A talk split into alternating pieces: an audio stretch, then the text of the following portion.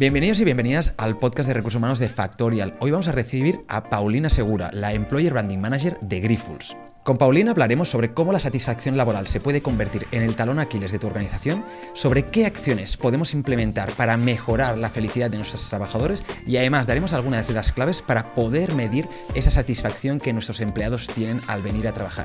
Además comentaremos sobre algunas teorías, paradojas y algunas sorpresas más que seguro que te van a gustar. Así que, vamos allá.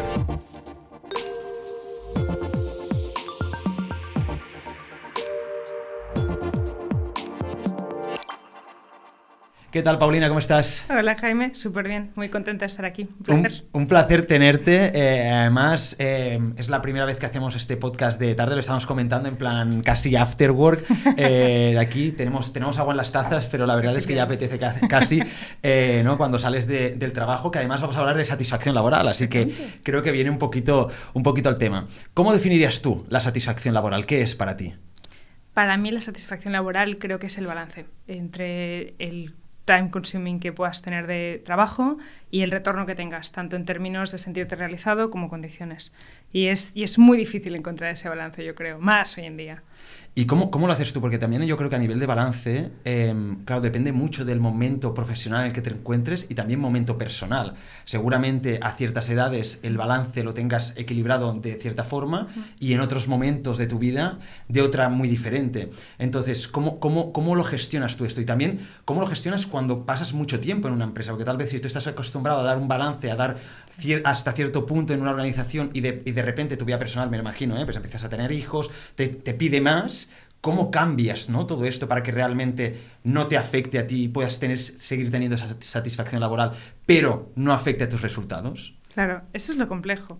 Yo creo que es un proceso y al final tienes que tener la suerte de trabajar en un entorno en el que sea flexible, en el que puedas, eh, puedan entender los diferentes momentos, las diferentes necesidades que tengas eh, y que al final acompañen, ¿no? Y que tengas esa libertad. Creo que cada vez vamos más hacia eso, por suerte, pero si la pregunta es hacia mí, te diría que lo estoy trabajando. Es algo que, que evidentemente creo que siempre es difícil conseguir ese balance perfecto, sobre todo por darle prioridad a lo que es prioridad.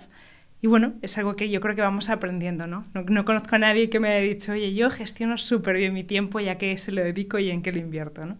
¿Y, ¿Y tú crees que esto es más algo interno nuestro, es decir, algo más personal, de personalidad, que digo, ostras, pues yo me siento satisfecho porque es mi manera de ser? ¿O crees que también el contexto, el entorno en el que nos movemos puede afectar a cómo nos sentimos?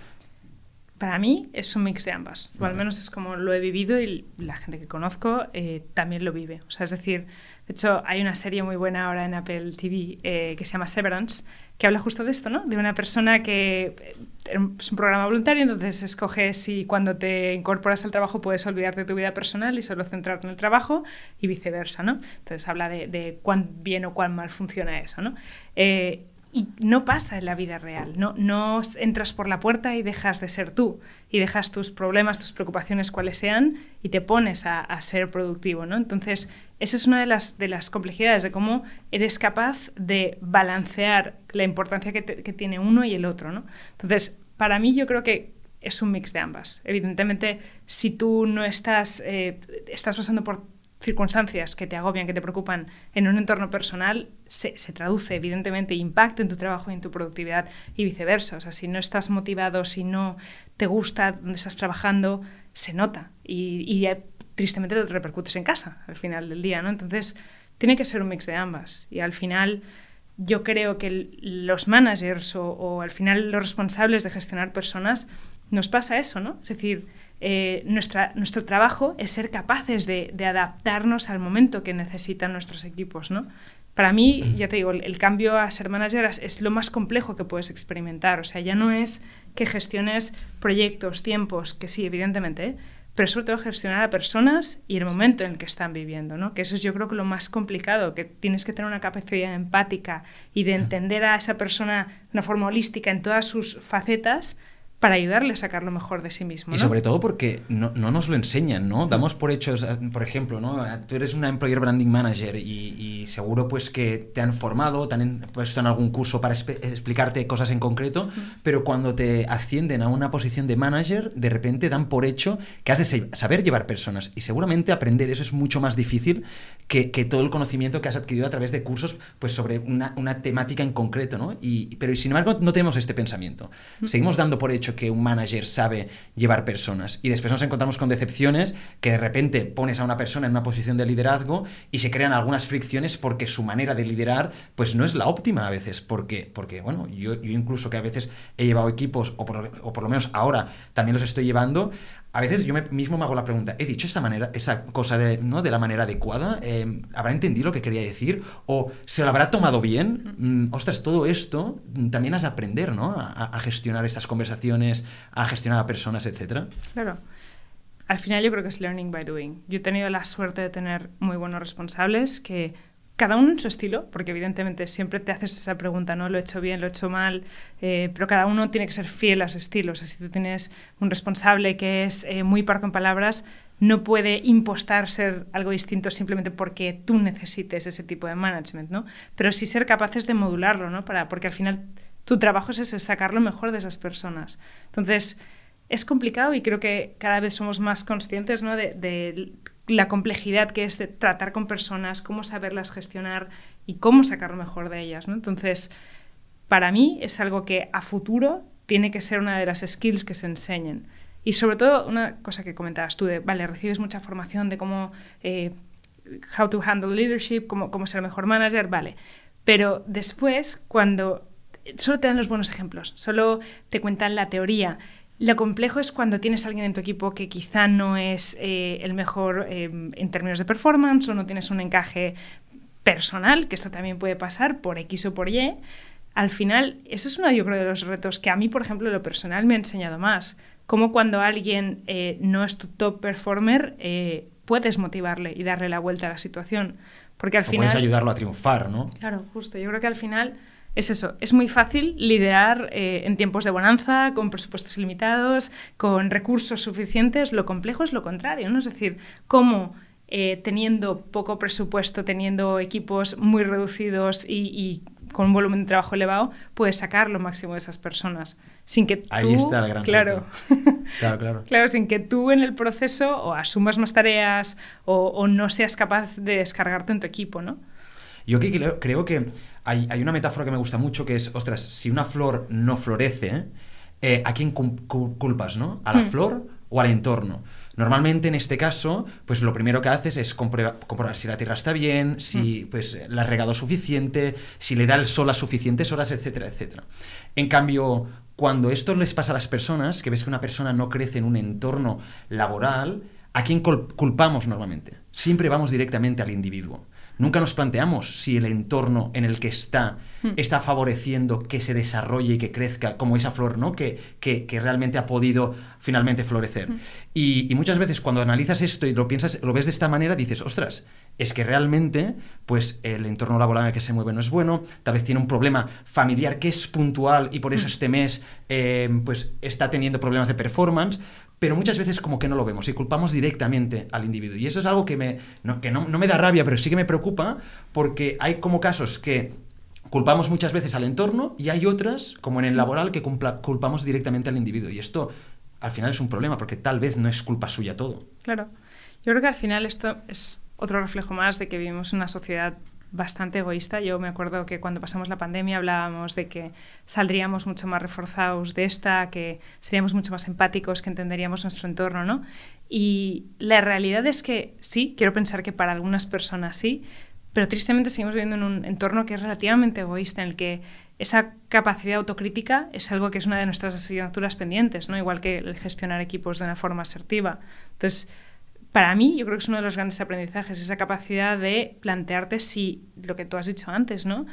He hecho todo lo que esté en mi mano, me he adaptado, he entendido a esta persona, ¿no? Al final, entender la foto completa de la situación, no yo quiero una solución a X problema, sino, oye, este problema es, es parte de, un, un, cosmos de problemas o de, ¿sabes? Es que además el problema es que si yo culpo al individuo, si yo digo es que es problema suyo, ¿no?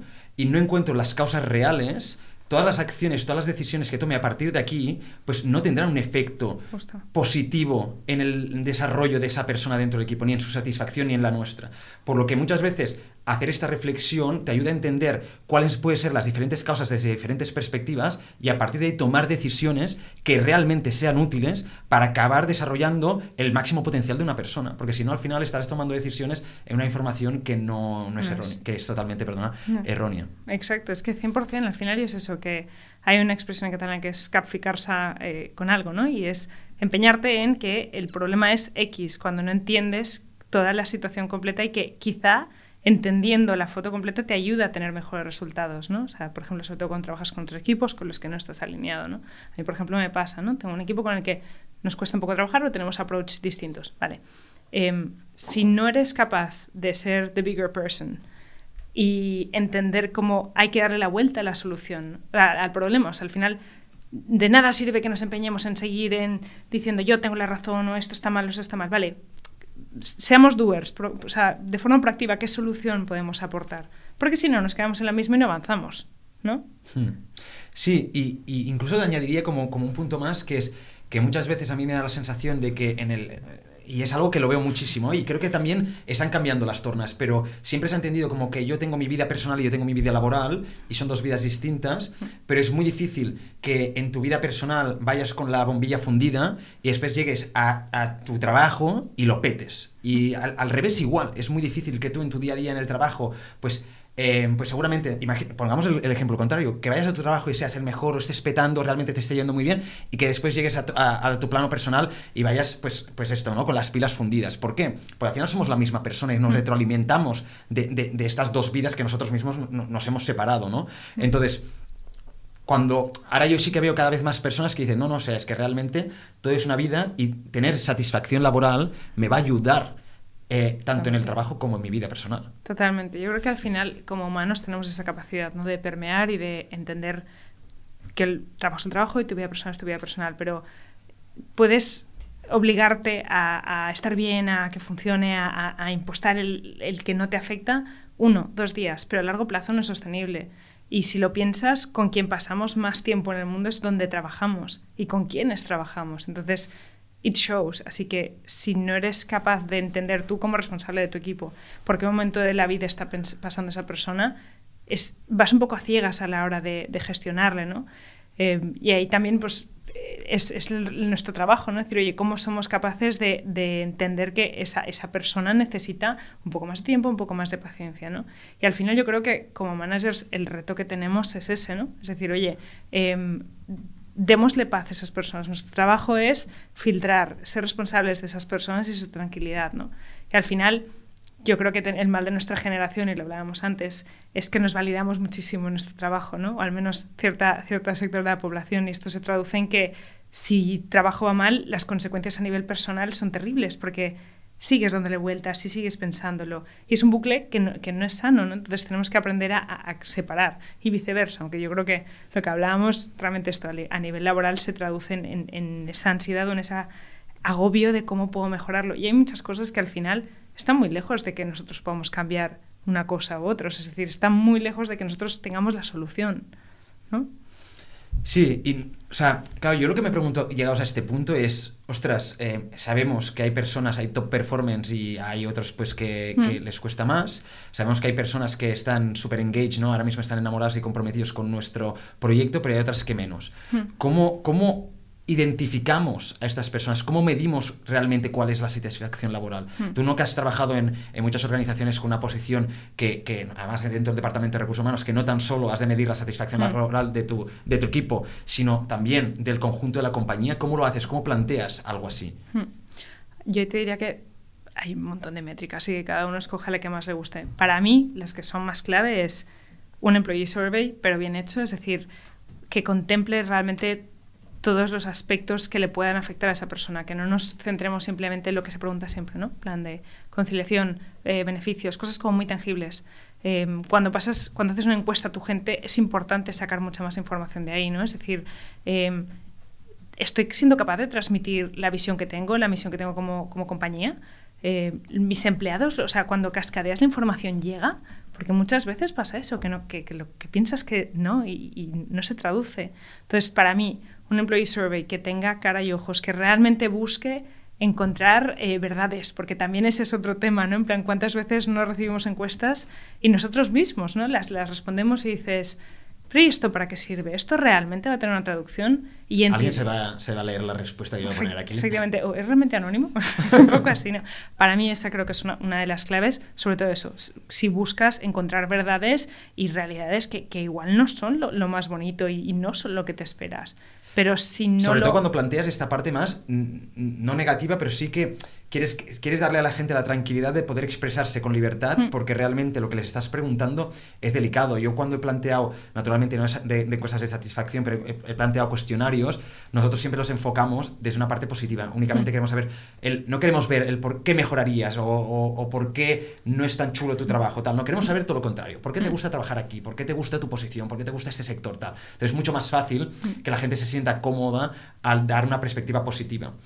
Pero aún así, nosotros siempre cuando enviamos un cuestionario, ponemos, o sea, enviamos primero un Word donde explicamos, un documento donde explicamos varios puntos. Y uno de ellos es, tranquilo, es 100% anónimo, hmm. no tienes que preocuparte nada tu respuesta, no va a estar asociada con tu nombre, porque queremos que realmente sea genuina y que realmente lo que tú estés respondiendo allí sea real, porque si no, no me va a servir para nada. Claro, y en esta misma línea, otra de las cosas que yo creo que es súper clave, a mí una de las que me encanta, que siempre que hacemos encuestas y demás, es el Net Promoter Score, que al final esto se traduce en qué persona fuera de su organización en su tiempo libre se siente orgulloso de donde trabaja, de los valores que tiene esa compañía, los comparte, ¿no?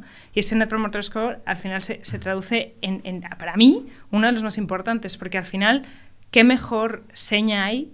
Que alguien se sienta cómodo y que en su tiempo libre, sin tener ningún tipo de interés y que sea genuino, comparta, recomienda. No sé, yo, para mí, desde luego, es el que, el que me abre más los ojos, ¿no? Es decir, oye, pues esta persona desinteresadamente, sin tener nada a cambio, te promociona, se siente orgulloso, ¿no? Y, buscar ese engagement es, es lo que deberíamos, ¿no? Ahora has abierto como dos caminos que por los que me gustaría tirar.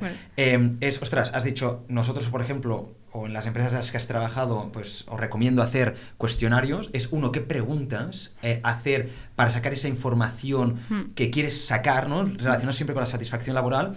Y la otra es, y así ya más a nivel de, casi anécdota, pero ¿qué has descubierto que te haya sorprendido? ¿Alguna respuesta que dijeras, ostras, pues esto no nos lo habíamos planteado, esto no era lo típico que esperamos conseguir con este, con este formulario, pero aún así flipo de que esta persona, sea quien sea, nos haya dado esta respuesta, porque nos ayuda muchísimo. Justo. Em, pues en este sentido, de hecho, hay un ejemplo que quería, quería compartirte. En cuanto a preguntas en sí, es lo que comentábamos antes. Yo entiendo que tienen, que ser preguntas de tu organización, que resuenen con tu organización, o sea, que no sean inserte pregunta genérica de ¿cómo valorarías tu conciliación laboral personal? Inserte, bien, mal, regular. No, es decir, ¿qué, qué podría hacer yo para... Eh, darte más tranquilidad, qué servicios necesitas por mi parte, algo mucho más proactivo y que comprenda todos los aspectos de la vida de una persona, no solo lo que hablábamos, los beneficios tangibles o, algo que sea como muy mundano, sino lo que hablábamos, visión, estrategia. Eh, otra cosa muy clave para mí es que tengan claridad en, los goals, las tasks que tienes, ¿no? porque yo creo que gran parte de la confusión eh, y el malestar viene cuando hay esas líneas grises de ambigüedad en la que no acabas de saber eh, qué tienes que hacer, qué, qué, es tu job description, qué no, em, qué objetivos tienes para este año. ¿no? Y yo creo que esa claridad que a veces no somos capaces de transmitir es una de las cosas que también se deberían medir. De, ¿Tú entiendes tu job description? ¿Tú entiendes por qué estás siendo valorado? O sea, en, esa línea. Y en cuanto a ejemplos, de hecho, venía, venía pensando de camino uno de ellos y era mm, una técnica que se llama Blueberry, em, how, how, do you find the blueberries? Y era como, venía a decir algo así como, ¿por qué cuando tenemos reuniones nos enfocamos en hablar de lo que ha salido mal y en buscarle soluciones a ese problema? ¿Y por qué no hablamos de las cosas que han salido bien? Y que, y que hemos, cómo hemos logrado eso, ¿no? Porque al final lo que nos interesa a nosotros, yo me acuerdo que una jefa que tenía me dijo, esto a mí no me interesa que no te equivoques, equivócate, lo que me interesan son soluciones, ¿no? Entonces, en esa línea de pensamiento es decir, oye, cómo nuestra gente está encontrando soluciones que funcionan. y entender todo ese proceso, ¿no? Y esto al final se traduce en que te da una claridad, te da una seguridad y te da ejemplos en los que guiarte, ¿no? Mientras que si la conversación le enfocamos siempre a qué problemas tenemos, qué hemos hecho mal, tal, es un discurso que hablabas tú antes, era un poco más fatalítico, ¿no? Entonces traducirlo a, en positivo cómo lo, cómo lo haces, ¿no? Es que yo esto lo descubrí porque eh, tenía un amigo que estaba estudiando pues un tema de PNL mm. y yo había trabajado con él hacía tiempo y me envió un día una encuesta y me dijo, Jaime, necesito que la contestes con, con, total sinceridad y tal. Y me entré en ella y justamente en esa encuesta, nada, las primeras líneas era para explicarte cómo estaba planteada. Y te decía, no queremos Em, no estamos preguntándote qué puede mejorar esta persona, no estamos preguntándote qué aspectos no te gustan de su personalidad, no, te estamos preguntando todo lo contrario. Hmm. ¿En qué casos has pensado, wow, qué bien lo ha hecho esta persona? ¿En qué casos has pensado, ostras, realmente aquí me ha ayudado? ¿O en qué, en qué situaciones, pues, has sentido que realmente estar con, ella, hmm. pues, te gustaba, ¿no? Y verse, ostras, qué fuerte, porque... Em, realmente cuando lo planteas así, y más yo en este caso, que no, era una persona de mi círculo cercano, sino era una persona con la que había trabajado, donde las experiencias también son más limitadas, tienes tanto experiencias buenas como experiencias malas, y no nos vamos a engañar. Y tal vez muchas veces, pues te quedas con, con las dos o tres, o más buenas o más malas, y esas son las que yo hubiese dado, ¿no? Pues tanto buenas como malas, pero me dijeron, no, no, borra las malas, solo queremos las buenas, ¿no? Porque nos queremos centrar en aquellos puntos que queremos potenciar, no en los de mejorar. Esto ya es otro ejercicio, ¿no? Pero vayamos paso por paso. Y me moló mucho porque aquí descubrí y dije, ostras, es que realmente a veces somos como un poquito fatalistas, ¿no? y, y nosotros eh, estamos en el departamento de recursos humanos, cuando vemos las encuestas y a veces yo me veo pues algunas respuestas un poco fatalistas, digo, ostras, es que no, no lo han entendido. Y después yo cuando contesto, digo, ¿ves? Lo estoy siendo yo ahora. Justo. Eh, tengo que también hacer el ejercicio y, es, y, a veces cuesta, ¿no? Pero, mm. pero bueno, cuando consigues realmente contar esas respuestas, pues más mirando hacia el futuro y más mirando hacia esa parte positiva, la información que sacas realmente tiene como mucho poder. Claro, es que es un, es un cambio de mindset. O sea, de otra forma, si no vamos a seguir perpetuando modelos de management y de gestión que claramente está que, a la vista que no han sido los, los mejores, ¿no? O sea, que yo creo que es, es, una de las cosas que a mí, ya te digo, me, sorprendió como respuesta o como ejemplo de buena práctica y, y, que yo, en la medida de lo posible, intento, intento replicar, ¿no?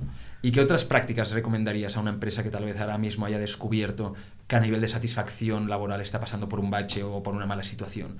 ¿Qué cosas crees que, le podrían ayudar em, o que afectan de manera positiva sea cual sea tu empresa incluso? Porque seguro que hay cosas que podemos hacer que ya sea, que trabajes en el sector em, de salud o en el sector tecnológico, pues a veces los trabajadores hay unos mínimos que siempre quieren, ¿no? Claro. Para mí, eh, o sea, no hay receta mágica, ¿eh?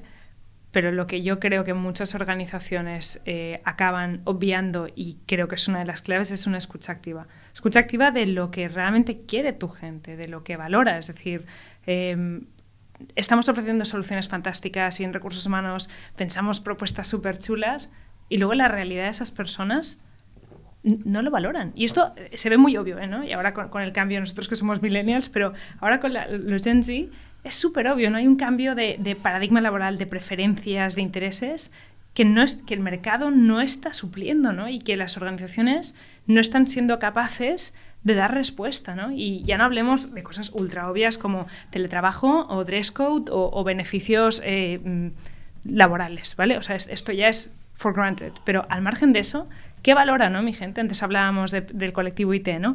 Quizá lo que valora el colectivo IT no es el mismo que valora el colectivo de business o, los ingenieros, ¿no? Entonces, es difícil porque a nivel de recursos humanos nos hace, y de management nos hace la vida más complicada en cuanto a ser capaces de customizar, ¿no? esa satisfacción o, esa, o esas soluciones para motivar a tu personal, pero al final es eso, no hay una receta que funcione para todos más allá de entender qué es lo que quiere tu gente. Y esto pasa por, por sentarte y, querer realmente escuchar. Y lo que hablábamos antes, escuchar verdades que igual no son bonitas y que te sitúan a entender en qué punto estás. Y si no, como organización, si no eres capaz de llegar a ese punto, puedes seguir proponiendo ideas fantásticas, pero, o sea, es, hablar dos idiomas distintos, ¿sabes? Aquí hablas, abres ya también otro melón eh, que es grande, que es, ostras, que hace, la satisfacción laboral impacta más cuando es súper positiva, es decir, a bien, o tiene un impacto mayor cuando es negativa a mal. Es decir, ostras, en una situación donde realmente todos estamos súper contentos, vamos a ser mucho más productivos que cuando realmente va muy mal, estamos muy insatisfechos y somos muy improductivos. Claro. ¿Cómo, cómo, o sea, ¿Cómo lo ves esto? Porque es como complicado. A veces yo pienso, ostras, es que un equipo donde hay mala satisfacción me da la sensación de que tal vez la productividad es tan baja que, que es un riesgo muy elevado. En cambio, muchas veces una gran satisfacción laboral sí que te da una mayor produ- eh, productividad, pero no es proporcional a la mala productividad, ¿no? Que te da una mala. Yo creo que los humanos a veces tendemos a ser un poco así, ¿no? O sea, a quedarnos con lo malo y, y a no pensar en lo bueno y agradecerlo lo suficiente, ¿no? O sea, cuántos eh, podcasts no hay de How to be grateful y, y demás, ¿no? O sea, respondiendo a la primera pregunta, yo creo que impacta más cuando no estás bien, porque al final es algo que es más frustrante, ¿no? Eh, y ocupa un espacio en tu cabeza, es un elefante blanco en la sala en el que sabes que está ahí, sabes que te preocupa y que no, no te hace estar en paz contigo mismo, pero que al final no puedes hacer nada, ¿no? Entonces, creo que lo, lo negativo a veces, por, tristemente, pesa más, ¿no? Y lo positivo como que ya está, check, está bien. O sea, la satisfacción te dura, el, subidón de dopamina, ¿cuánto te sube? ¿no? O sea, ¿cuánto, cuánto te dura? Eh, ¿24 48 horas? Y luego ya está, a por lo siguiente, ¿no? O sea, al final también creo que somos una generación que vivimos en base a impulsos, ¿no? Entonces, ahora tenemos un impulso positivo, necesitamos otro, otro. O sea, al final, ese es un ejercicio que también tenemos que ser capaces, ¿no? De, de- de hacer y de cómo somos capaces de entender y ser agradecidos de lo bueno también, ¿no? Entonces, volviendo a la parte de equipos, 100%, o sea, hay una correlación entre equipos insatisfechos y productividad, o sea, no somos robots, no podemos pretender que si a nivel satisfacción, ambiente laboral no estés bien, luego el resultado sea bueno. O sea, Es decir, difícilmente. Y evidentemente se cumplirán los mínimos, no te digo que no. Pero cuando tienes un equipo engaged eh, y a individuos motivados, el resultado es espectacular. Todo fluye mucho más, tiene mucho más sentido. Y, y hay un montón de estudios al respecto, ¿eh? Cómo, cómo afecta y es, y es eh, proporcionalmente eh, se traduce uno con el otro, ¿no? Entonces, para mí es claro, un mejor equipo traduce mejores resultados, 100%, siempre. No sé si conoces eh, la paradoja de la región beta. Cuéntame. Eh, es, es que me gustó mucho el concepto y dije, realmente no lo conocemos y creo que si lo, lo entendiéramos, creo que nos podría ayudar mucho en ese sentido. Te dice, básicamente, que las peores situaciones muchas veces son mejores que las mejores situaciones. Vale. ¿Por qué? Lo que te viene a decir es que cuando tú estás en una situación muy mala, te ves obligado a tomar una decisión, a tomar acción por- para solucionarla. Por lo tanto, esto impacta much- de una manera mucho más positiva que si siguieras en una muy buena, en una buena situación. Y pongo un ejemplo. Tú estás con tu pareja y estás bien, normal, ni Mm. bien ni mal. Y vas a seguir con tu pareja en, en este punto, ¿no? Donde, bueno, pues, no te preguntan, "No, ¿sabes ¿por qué estás con ella? Bueno, porque Estoy bien. estoy bien. Y dices, pero, estoy así, ¿no? ¿Qué pasa? Si esta, si esta relación que tuvieras con tu pareja fuera mal, te llevaría a tomar una decisión que te ayudaría a mejorar tu vida. Porque acabarías diciendo, ostras, o hacemos algo para, para solucionarlo y te, te acabarías pues haciendo algo para que realmente los dos funcionarais o simplemente lo dejaríais y a partir de ahí cada uno podría mejorar su vida, ¿no? Entonces, la paradoja lo que te explica es esto, que a veces una muy mala situación puede ser mucho mejor que una situación bien normal. Y, y es curioso porque esto en el mundo empresarial también pasa, ¿no? Cuando la satisfacción laboral está en, en unos niveles normales, pues tal vez como departamento eh, o como líderes de la organización no hacemos nada. En cambio, cuando vemos que la satisfacción laboral está tocando mm, el suelo, nos movemos. Claro. Y hemos de llegar a veces a este punto para poder tomar la decisión y la acción. No, y tiene todo el sentido del mundo, ¿no? Nos has escuchado la frase esta siempre de siempre aprendes de los jefes que son más duros, pues tres cuartos de lo mismo, ¿no? O sea, pero yo creo que es, es volviendo a lo que hablábamos antes, es esa capacidad de, de gratuidad, ¿no? De, de- de poner en valor cuando las cosas van bien y de cuestionarte preguntas aún así. Y que como generación, si no tenemos ese subidón de dopamina o, o al contrario, esa eh, vuelco al corazón cuando algo no va bien, como que no respondemos a impulsos. Y creo que tiene todo el sentido de ese paradigma. O sea, al final, como requiere acción, aprendes más de ella porque estás el outcome puede ser positivo o negativo, ¿eh? pero tienes que hacer algo para ponerle solución al problema, ¿no? Pero al final yo creo que la lectura tiene que ser esa, ¿no? Que tenemos que, cuando esté todo bien y estable, ser agradecidos, entenderlo y ponerlo en valor, ¿no? Que También, suena, suena sí. así como un poco eh, cursi, pero es verdad. 100% no, incluso yo pensaba, ostras, pues lo normal, si, si entendemos que este, este paradigma, ¿no? esa paradoja existe sería no llegar al punto de que todo esté tan mal para tomar una decisión o para tener que, que- que buscar cómo solucionarlo. Tal vez podríamos, cuando entendemos ya esto, Hmm. decimos, ostras, pues no quiero llegar a este extremo, Claro. por lo tanto me lo planteo antes, para, que no, para no llegar allí, ¿no? Y intentar solucionar esto pues mucho antes y llegar a mi objetivo Claro. también en menos tiempo. No, el ser capaces de, de mitigar, de mitigarlo a tiempo te salva de, unas situaciones extremas en las que tienes que decidir. No es como un paciente, si lo mismo, resf- tienes un resfriado tonto y te lo dejas, te lo dejas ir, acaba derivando en algo más grave, ¿no? Pero esa capacidad de anticipación yo creo que a veces no la tenemos, ¿no? Como que tendemos a eh, responder cuando ya es ultra crítico, pero no prestamos atención a los detalles previos, ¿no? Yo creo que también esa es otra de las lecturas que tenemos que hacer, ¿no? O sea, ser mucho más activos en nuestra escucha, ¿no? Pues Paulina, lo vamos a dejar aquí. La verdad es que eh, espero que cualquier persona que nos haya escuchado tenga, ni que sea, ¿no? Eh, cuatro o cinco ideas de decir, ostras, ¿por dónde empiezo a atacar la satisfacción laboral? ¿Qué podría hacer incluso, y no tan solo para mejorarla, sino simplemente para medir en qué punto está mi organización y a partir de ahí ya tomar acciones, tomar decisiones y, y que finalmente pues todos estemos en un entorno en el que podamos crecer y nos lo pasemos pues lo mejor posible. Ojalá que sí. Muchísimas gracias, Jaime. Qué bien, ¿qué tal? ¿Cómo te ha parecido, qué te ha parecido todo?